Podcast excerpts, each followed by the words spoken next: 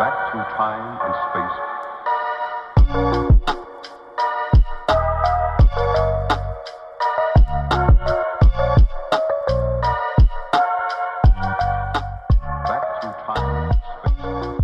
Здравствуйте, уважаемые слушатели! Это подкаст «Люди, города и роботы», в котором мы говорим немного о городах, немного о роботах и, конечно же, много о нас с вами. Я его ведущий, Потапов Артем. Мы делали довольно долгий перерыв, в том числе потому, что ваш покорный слуга переболел тем, что все уже устали произносить. И вот в новом 2021 году мы готовы вновь открыться пространству диалога и надеемся, что вы с нами абсолютно солидарны. Прошлый год был буквально перенасыщен событиями, и сегодня мы попытаемся поговорить об одном, наверное, одном из главных трендов современности — это дистанционный формат работы. Однако разговор наш будет построен не вокруг того, как и почему мы пришли к дистанционке, а вокруг того, что значит работать дистанционно, что такое современный фриланс, который тесно связан с дистанционным форматом работы, а также о тех ощущениях, которые испытывают люди, которые превратили свой дом в персональный офис еще до того, как это стало вынужденным мейнстримом. Можно ли назвать фриланс и дистанционную работу в целом современной формой, ну, скажем так, эмансипации, обретения свободы от так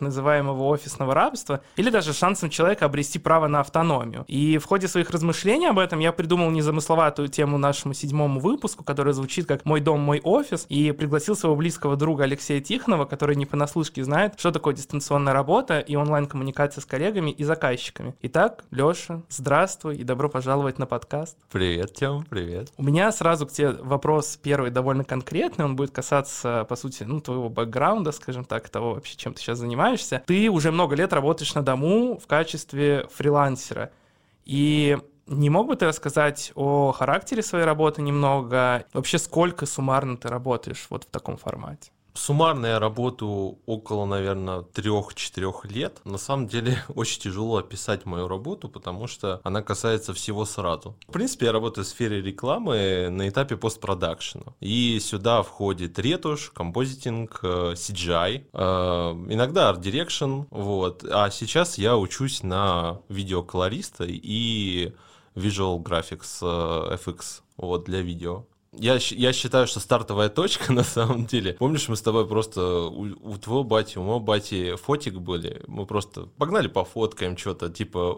Да-да-да, делать было город, абсолютно нечего. просто да. город, просто какие-то таймлапсики. Да, вот это было всё. летом. Да, я что-то такой, блин, ну, это, наверное, то, чем бы я хотел заниматься, а не офисная вся вот эта вот история. Поэтому, соответственно, наверное, точка отсчета вот отсюда, но а, дальше просто все очень интересно повернулось. Я долго учился, собственно, ретуши, фотографии, и в какой-то момент, мне, ну, то есть я выложил портфолио, а в какой-то момент мне написал человек, типа, давай вместе работать. Вот, и, соответственно, с этого все началось. Я стал работать именно с каким-то определенным человеком, с какой-то определенной командой, а не сидеть в офисе на зарплату. Сворачивать с этого пути я не вижу смысла, потому что плюсов, как мне кажется, гораздо больше все же у фриланса, нежели офисной работы. А просто иногда, иногда, конечно, людям требуется какая-то командная работа в одном месте, но для этого абсолютно не обязательно сидеть э, на зарплате. Просто еще вопрос, что у нас есть большие компании, и большие компании зачастую хотят видеть каких-то людей в штате. Ну вот. Но опять же, тот же Netflix, сейчас уже очень хорошо работает с разными а, внешними студиями. Считай, это фриланс, просто на фриланс у тебя берется студия. Ну, не конкретный человек, а команда Да, целая. да. Ага. Ну вот, и, соответственно, с конкретными людьми. А вот эти люди, получается, они тоже могут работать, то есть это не типичная офисная работа, а ты можешь рассредоточен быть по разным вообще странам и просто работать дистанционно на какого-то крупного заказчика. Да, конечно. Вот, например, э, Кадзима, э,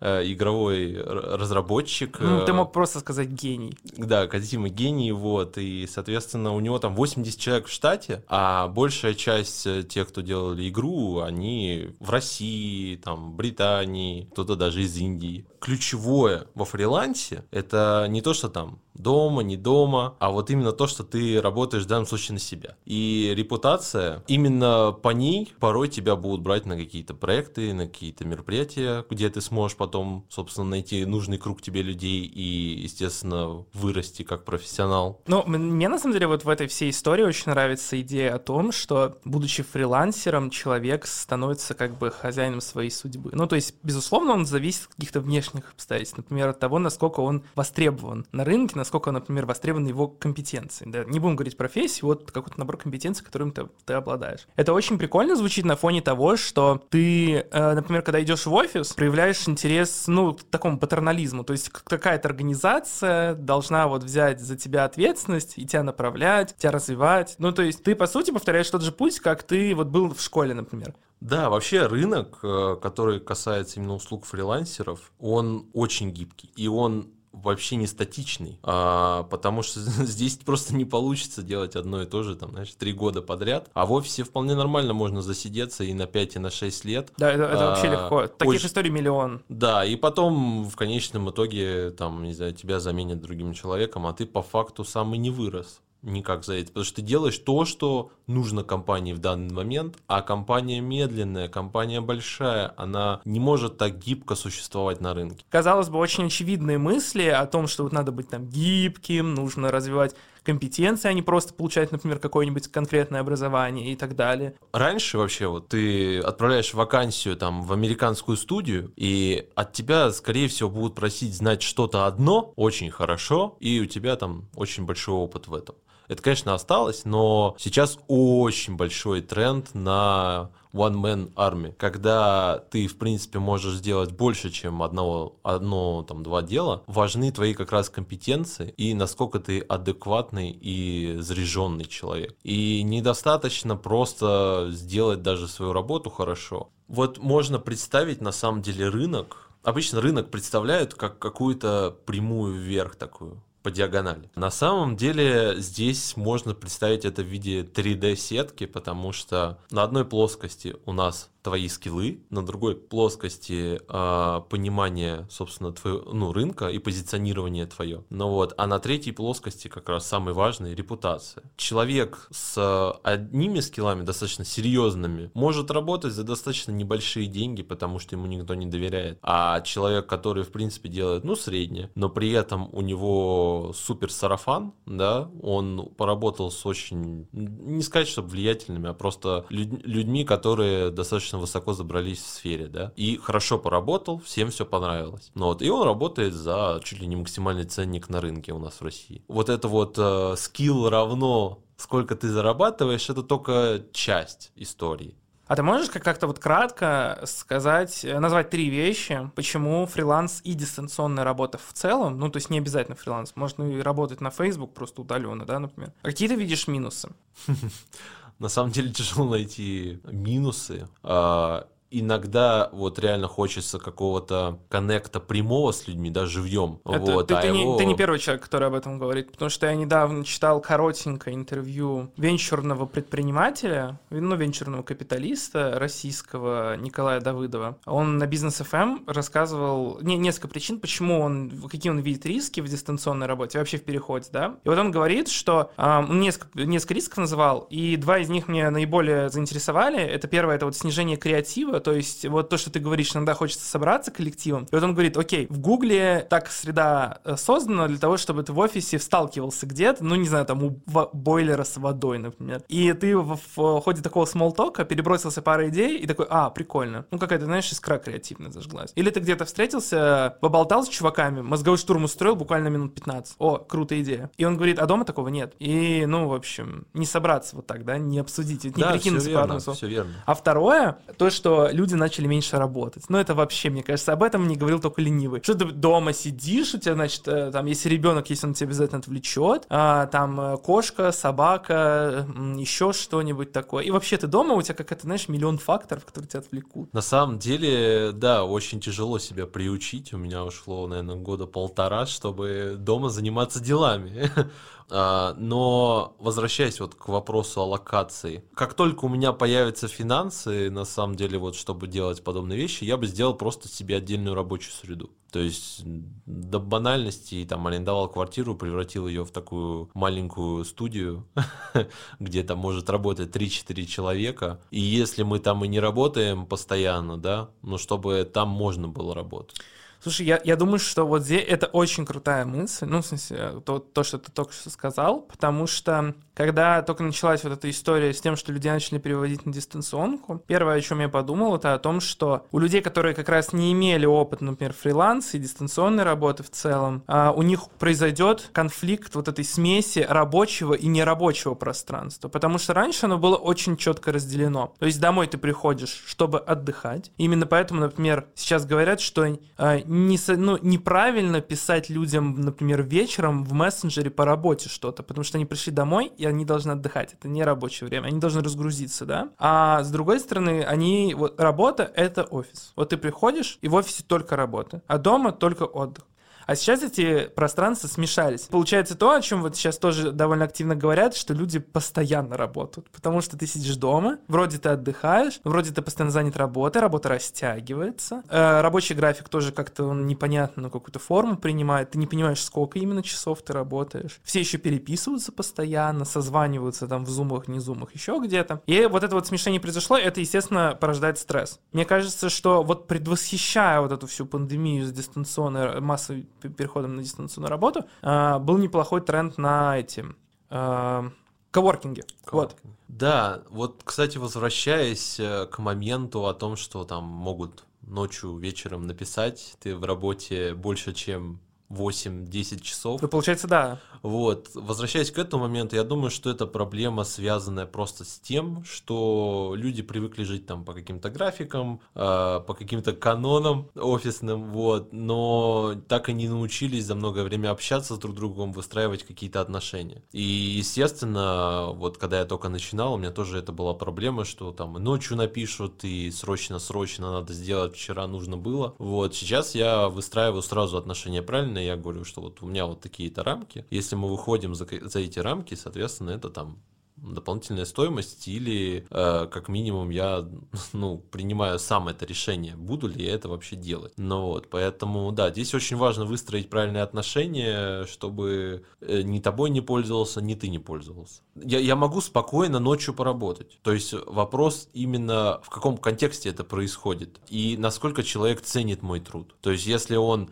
э, такой срочно мне пишет, «Э, срочно, срочно нужно сделать, и чтобы там завтра к утру было готово, при этом как-то, не знаю, не хочется матом ругаться, как-то наплевательски относится именно к твоей работе, не напишет там ТЗ для тебя, а ты сиди и разбирайся в этом всем, потом с утра он придет с справками, потому что явно тебе дал неправильное задание. Но в любом случае ты все равно сталкиваешься с тем, что э, не лицом к лицу, но ты будешь выстраивать, опять же, с коллективом какие-то взаимоотношения, ты будешь взаимоотношения с руководством, руководством, со своим заказчиком и так далее, и так далее. То есть это, наверное, даже становится важнее, потому что ты как фрилансер еще, ну вот отличие, да, в отличие, например, от работы в каком-то типичном офисе, э, мне кажется, сокращается количество посредников просто.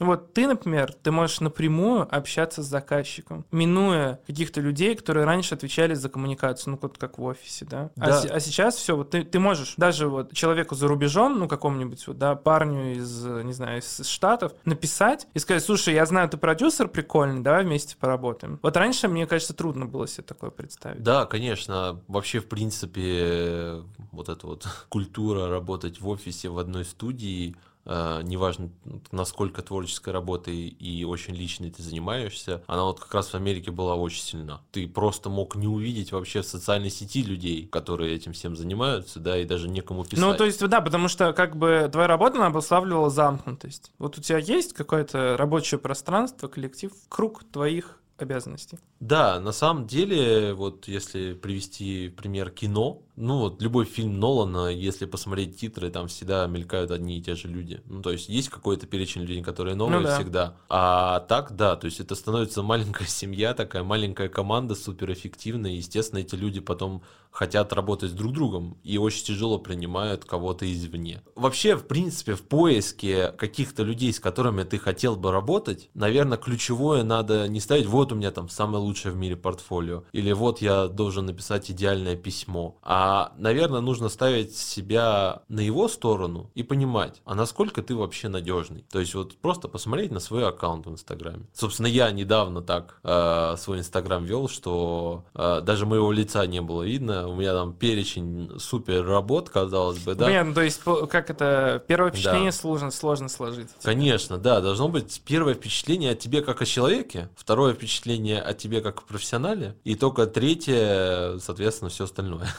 Вроде фриланс это та же самая работа, что и в офисе иногда для некоторых людей, но некоторые проекты могут перерастать до что-то очень личное. Круто. Да, Слушай, а смотри, по поводу города. Ты сидишь э, дома в основном, это твое жилье, то есть там у тебя и досуг, и отдых, а, и работа. Ну, то есть вот обычно человек, который работает в офисе или, например, на улице работает, ну, не знаю, со стройкой что-нибудь связанное, он э, связан с городом. Он, например, выходит на улицу, едет на общественном транспорте или на личном до работы, э, параллельно посещает какие-то места, может быть, там в кафе зайдет, поест во время обеденного перерыва, ну и так далее. То есть он соприкасается с городской средой, ну, практически каждый день. А у тебя это немного иначе. То есть ты встаешь утром, там, поел хлопья, выпил кофе или что-нибудь еще, и сел за стол, который вот у меня, например, вот он стоит рядом с кроватью.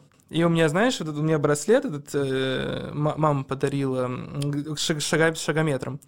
И вот у меня, знаешь, там за день м, 100 шагов. Я такой, вау. Э, то есть это 100 шагов, э, значит, от кровати до стола, от стола до кухни, из кухни в туалет, из туалета опять за стол, а потом я иду спать. И все. И в какой-то момент, мне кажется, ты можешь, эм, э, работая на дистанции, то есть тут же не обязательно, ты фрилансер или нет, ты в какой-то момент можешь потерять свою связь с городом и вообще в какой-то момент осознать, а мне плевать, в каком городе я живу. Вот серьезно, вот я живу в Санкт-Петербурге. И что? Вот я все равно же дома сижу. И особенно сейчас на фоне пандемии, когда тебе говорят, знаешь, лучше вообще не выходи из дома, потому что там можно заболеть, еще что-нибудь такое. Особенно сейчас, когда а, активно, активную экспансию в твою жизнь проводят такие компании типа Netflix, которые говорят, слушай, включай телевизор, и там столько контента, который ты не пересмотришь, даже если всю жизнь просто будешь ну смотреть да, они и фильмы. подстраиваются сейчас вот эта вот система подписок. Да слушай, да на пандемии все скупили себе консоли, телевизоры, Вот, компьютеры. да, да, да, да, да. Так Поглощают на максимум все. Вот мне что интересно просто, я еще об этом до пандемии начал задумываться. Ну, потому что у меня образ жизни домоседа, я вот всегда думала, вот что, чем же город меня может привлечь. Вообще, может ли произойти такое, что в будущем вот мы будем сидеть дома, и домашняя среда будет намного комфортнее и интереснее для нас, чем городская? Мне кажется, особенно это актуально для России, где, ну, по крайней мере, пока не всегда и не очень глубоко задумываются о том, насколько городская среда должна быть для тебя привлекательным, привлекательной, э, привлекательным пространством, куда ты хо- захочешь возвращаться раз за разом и получать какие-то новые-новые впечатления. А, смешной момент про шагомер. Очень много у меня как-то раз было там разговоров по телефону, по работе. И так произошло, что... Ну, я вообще, в принципе, иногда люблю походить просто, когда разговариваю. А, может быть, это отчасти нервное, не знаю. Не Но знаю, я люблю ну, Я походить. недавно читал, кстати, что это влияет на мыслительный процесс. Типа думается лучше, Ну, когда ты ходишь. Да, да, да. То есть, когда я сижу на месте, вот на самом деле мы с тобой сейчас сидим, а, у меня меньше... Тебе хочется походить. Ну, мне, мне меньше как-то вот э, мысли связываются воедино, да, мне хочется, да, встать, и я вот, я в этот момент прям супер активизируюсь. В, Ну, вот и в- так в- следующий раз я продумаю так, чтобы подкаст можно было записывать... э, Прям по улице, да? Да, да, или мы просто будем круги наматывать, знаешь, так и Да, общаться. да.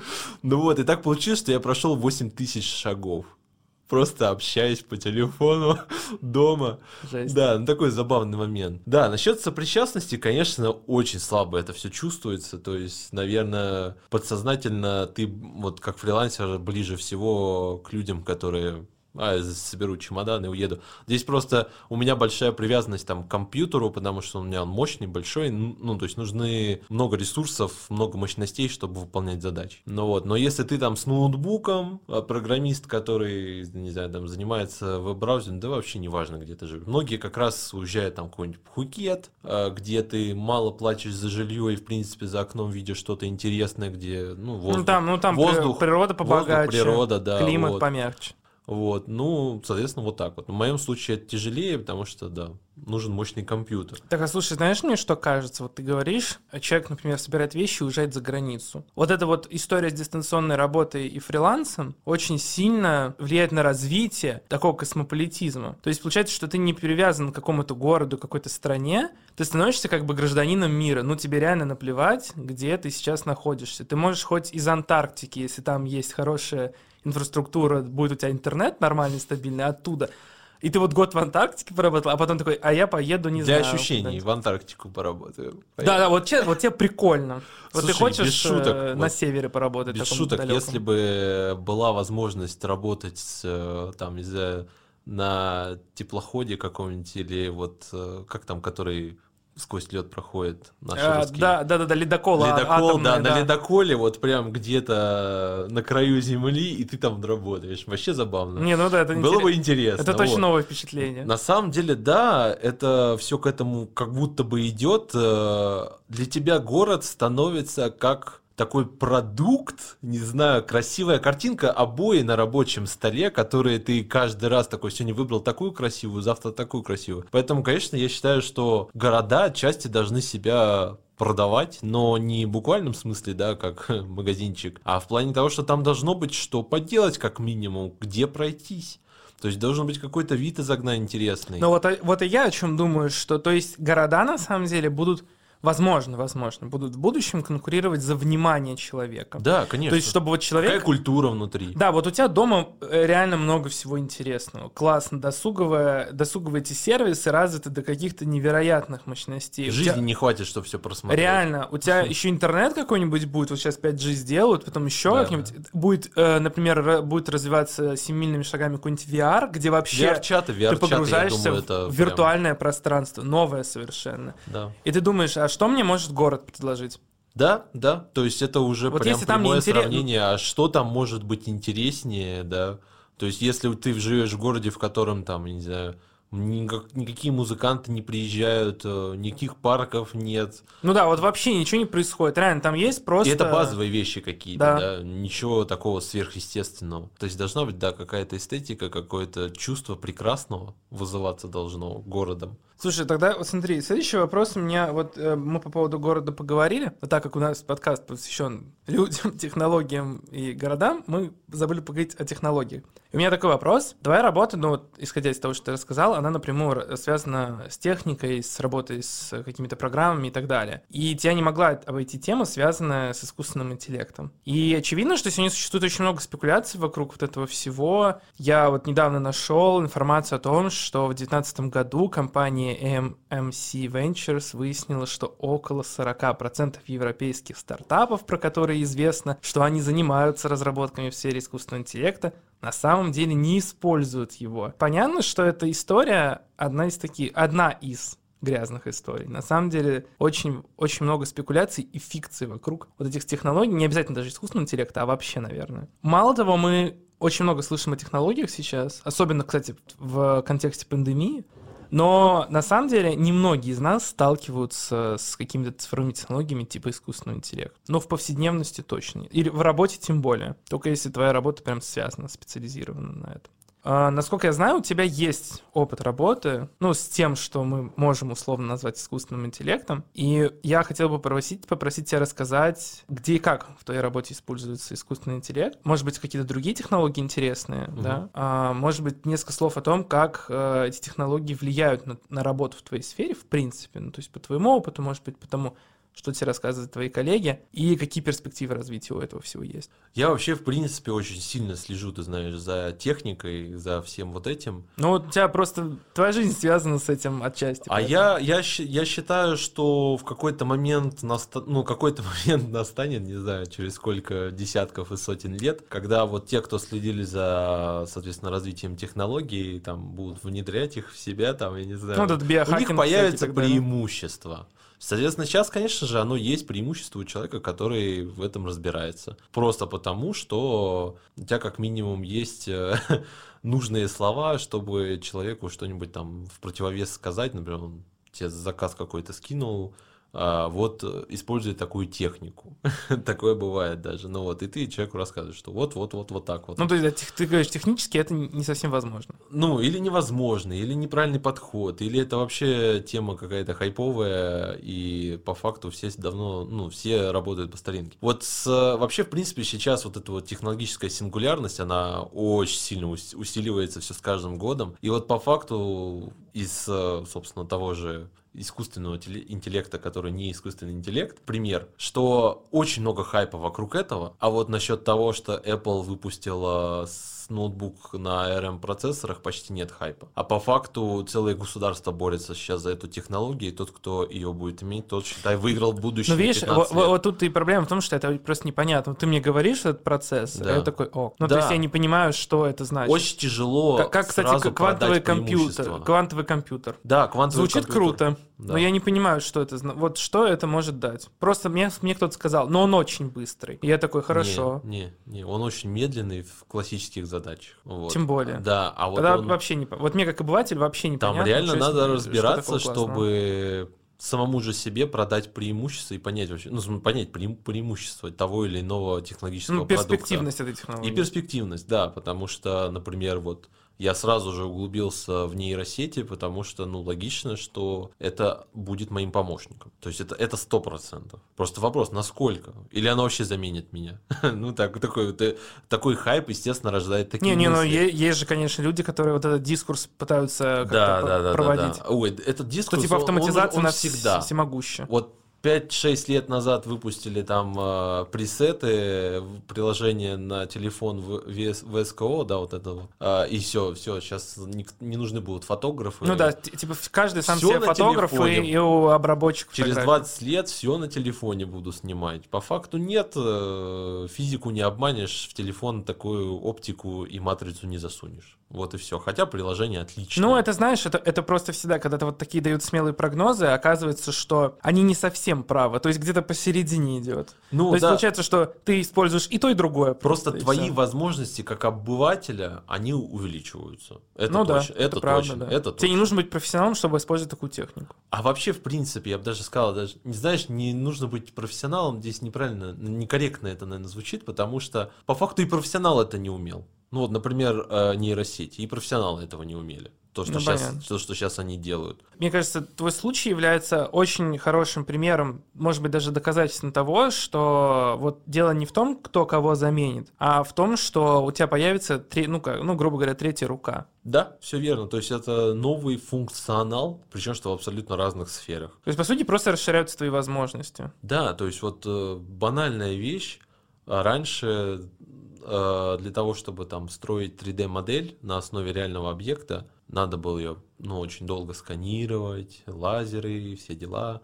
Сейчас берешь iPhone с лидаром, вокруг походил, и, в принципе, ничего так модель получилась. Да, она даже, там даже линейка эта виртуальная есть. Вот. В принципе, ничего так. Вот. То есть это означает, что э, как бы сходится сразу несколько технологий в новые твои возможности. Там возможность что-то обработать, появилось больше там сбора информации о тех же картинках, видео, биг дата, так скажем, ну вот по теме. И, соответственно, по- и тут же сразу появляется нейросеть, которая, естественно, помогает тебе работать с этим колоссальным количеством данных. Представь себе лазер, который сканирует на 9 миллионов точек. Пойди собери это вручную. Это за рамками уже, за Да. границами человеческих возможностей. Я потрачу на это 20 лет. Отлично. да. Зачем? Вот, ну, то есть есть компьютер, есть нейросети, которые выполняют какие-то задачи быстрее, и, в принципе, ты их раньше-то и не выполнял, эти задачи. Из того, что мне реально помогает в работе, а, самое, наверное, главное, и чего я не ожидал, и, собственно, ты не ожидал, ты меня как-то раз попросил апскейлинуть тебе картинку, Мгм. и одновременно с тобой там и по работе приходили какие-то вещи, ну, то есть, когда пришло исходное качество так себе, надо чуть-чуть растянуть. Ну да, то есть я, я просто, мало ли, если слушатели кто-то не понимает, Мгм. о чем речь, то есть картинка маленькая, Да. а ты хочешь, чтобы она, например, пр- превратилась в плакат такой полноценный, Да, то есть э, увеличивается размер изображения по пикселям. без потери, без потери качества при этом. Потому что если ты просто маленькую картинку растянешь, ну, у тебя будет просто квадратная вся. Ну вот, да, так было раньше. Сначала мы просто растягивали, растягивали картинку, она была мыльной, пиксельной. Потом научились, э, появились алгоритмы там, в 2012 году, которые позволяли апскейльнуть и просто ну, сохранить плюс-минус исходное качество. А нейросети, они дорисовывают картинку, основываясь на своих предположениях. Да, а у тебя как будто это, как будто это просто увеличенная картинка. И всё, Да, та же самая. и по факту это очень интересный момент, вот э, как раз просто немец э, написал, типа, вот нужно сделать э, картинку под плакат, Э, и там, собственно, было яблоко, часть картинки, и когда я прогнал ее через нейросеть, там, где, по сути, знаешь, такие точечки на яблочке, она нарисовала там спиральку такую красивую спиральку, которая явно не может быть там, но по факту издалека ты этого не замечаешь, и для тебя как будто увеличилась детализация картинки. То есть там доходило до того, я видел в сети, что человек апскейльнул старую машину, фотку старой машины, и там вместо фары лицо китайского мужчины толстого появилось, такое, такие четкие контуры носика, глаз.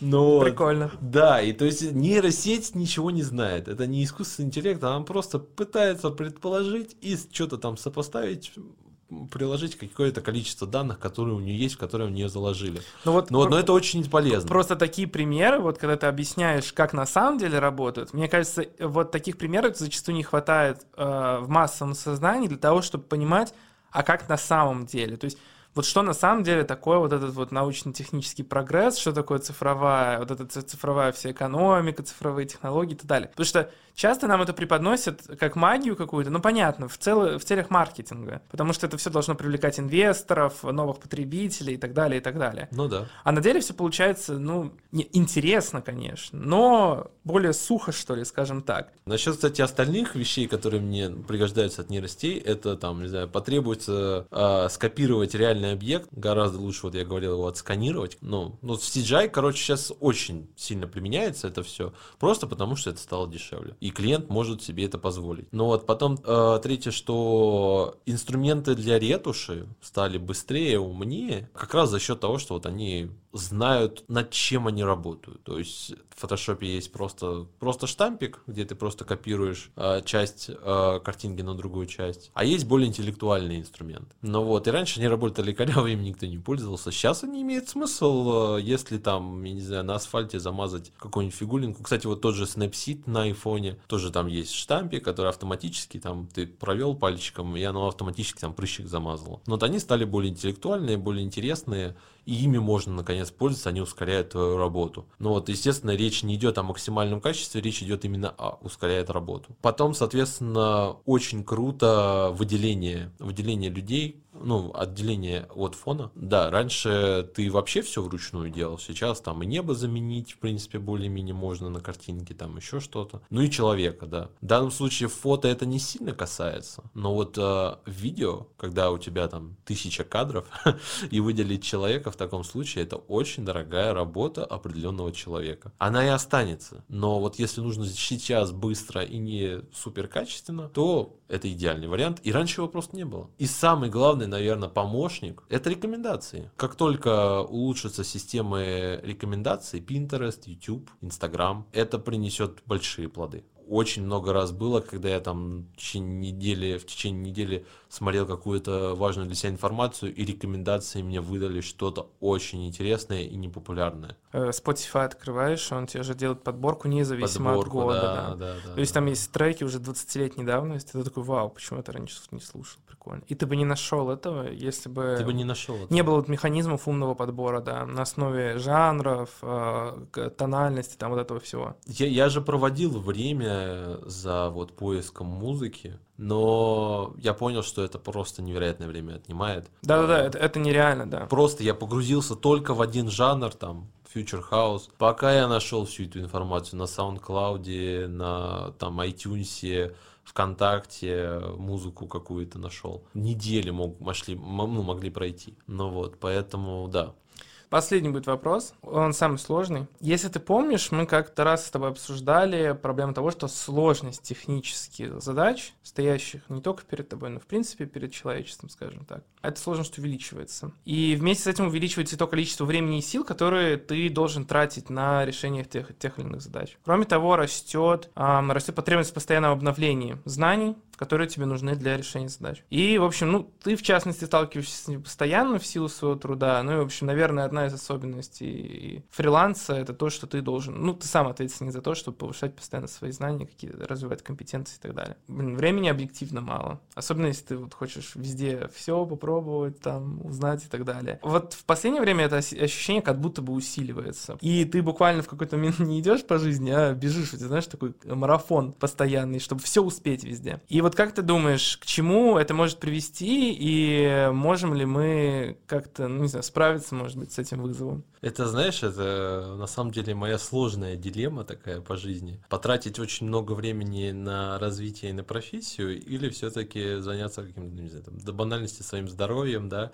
личность, личной жизнью и так далее, и так далее. Вот за последнее время, когда я там делал такие своего рода буст да, для себя по работе. Я просто, да, смотрел на часы и примерно представлял, сколько часов, да, у меня уйдет на изучение чего-либо. И тут на самом деле вот, вот это ощущение, когда тебе не хватает времени оно появляется как раз потому, что ты увидел, ну, там, какого-то человека, который там уже делает что-то круто, что-то классно. Ты увидел, в принципе, за что можно зацепиться, какие-то курсы, какие-то, какая-то информация, все там проштудировал. И такой, ну все, сажусь, учусь. И ты же не хочешь к этому прийти, как этот человек за 6-8 лет, 10 лет, 20 лет. Ты хочешь это здесь и сейчас. Ну вот, и в таком случае ты уже тратишь, да, по 12 часов в день, сидишь, изучаешь что-то. Главная, конечно, проблема – это то, что кранч и выгорание. И я думаю, что про это еще очень много кто что скажет э, в ближайшее время. Лучше э, понемногу посидел 6 часов, очень продуктивно поработал, поучился, вот, и дальше ты как-то либо на расслабоне все-таки пассивно уже учишься, либо ты вообще не учишься, то есть занимаешься другими делами. Это большая, большой миф, э, что чем ты больше работаешь, тем больше ты сделаешь. По факту, получается, ну вот на моем опыте, опыте. Но при наоборот... этом, кстати, это, этот миф, мне кажется, он культивируется. Ну, в смысле того, что вот зайди вот на паблик какой-нибудь в Инстаграме, да, аккаунт, да, да, да, да, типа про бизнес и успех. Да, да, И да, там да. тебе будут говорить, если ты хочешь быть успешным, работай по 14 часов в день. Да, только на, так. На самом деле это абсолютно не так. А, вот именно реальная твоя эффективность, твое КПД, оно вот 4 часа, 5, ну, кого-то 6. При этом у тебя не так много времени на сон, да, то есть ты еще должен восстанавливаться после таких сложных дней. А многие люди живут в каком ритме? 10-12 часов поработал, 4 часа поспал. То есть ты мало того, что износился, так еще и не выспался. Ну вот, и я на самом деле буквально целый год выходил из состояния очень близкое к депрессии, ну, выгорание, но до депрессии не доходило. Как раз потому, что вот я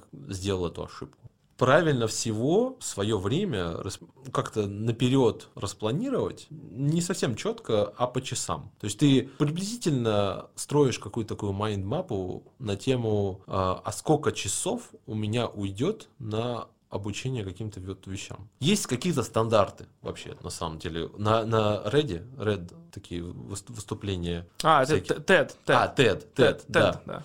Там выступал э, психолог, если не ошибаюсь, и вот он как раз говорил, что я не умею рисовать, но вас научу это делать сейчас.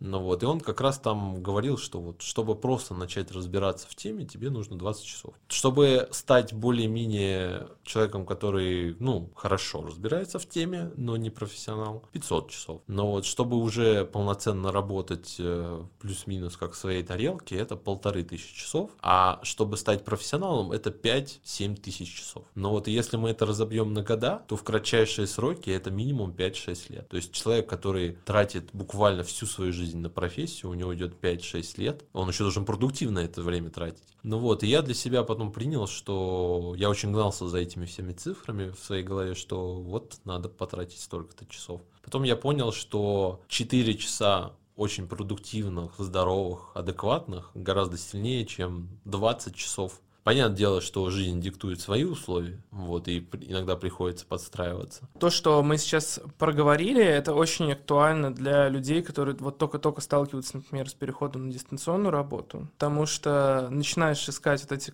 шаблоны поведения, ну, то есть вот как ты должен выстраивать свой день, потому что жизнь твоя поменялась, ты больше не работаешь в офисе, ну, или, например, не скоро вернешься в офис, и вот как все правильно распределить. И люди наверняка начинают либо сами что-то придумывать, экспериментировать, либо смотреть в интернете, что там там ребята советуют и так далее. И вот мне кажется, очень тяжело вот взять какой-то шаблон и применить на себя. Я тоже пытался. Это не твой день, это не твоя жизнь. Что ты здесь будешь держать, непонятно. Да. Это ты, вот, ты это- держишь это просто ради челленджа. Просто возвращаясь к началу нашего подкаста, где мы говорили о том, э, ну вот как ты работаешь, как ты к этому пришел вообще, какие у тебя ощущения от, э, от этой дис- дистанционной работы. По сути, ты просто какое-то время адаптируешься. Ты не можешь вот э, сегодня ты в офисе работал, а завтра на дистанционку перешел вообще все. Ну вот как будто ты всю жизнь так жил. Потому что ну год год-полтора тебе нужно на то, чтобы привыкнуть к тому, что вот, например, ты дома работаешь, и это по-другому. Да, и жизнь твоя да. по-другому. От этого будет зависеть твой быт и все остальное. Это все будет меняться. Кстати, и общение с людьми тоже будет меняться. Ну, кстати, про поиск себя я как-то пришел к такой мысли, я причем что сразу записал. Я в такой гигантской сфере, да,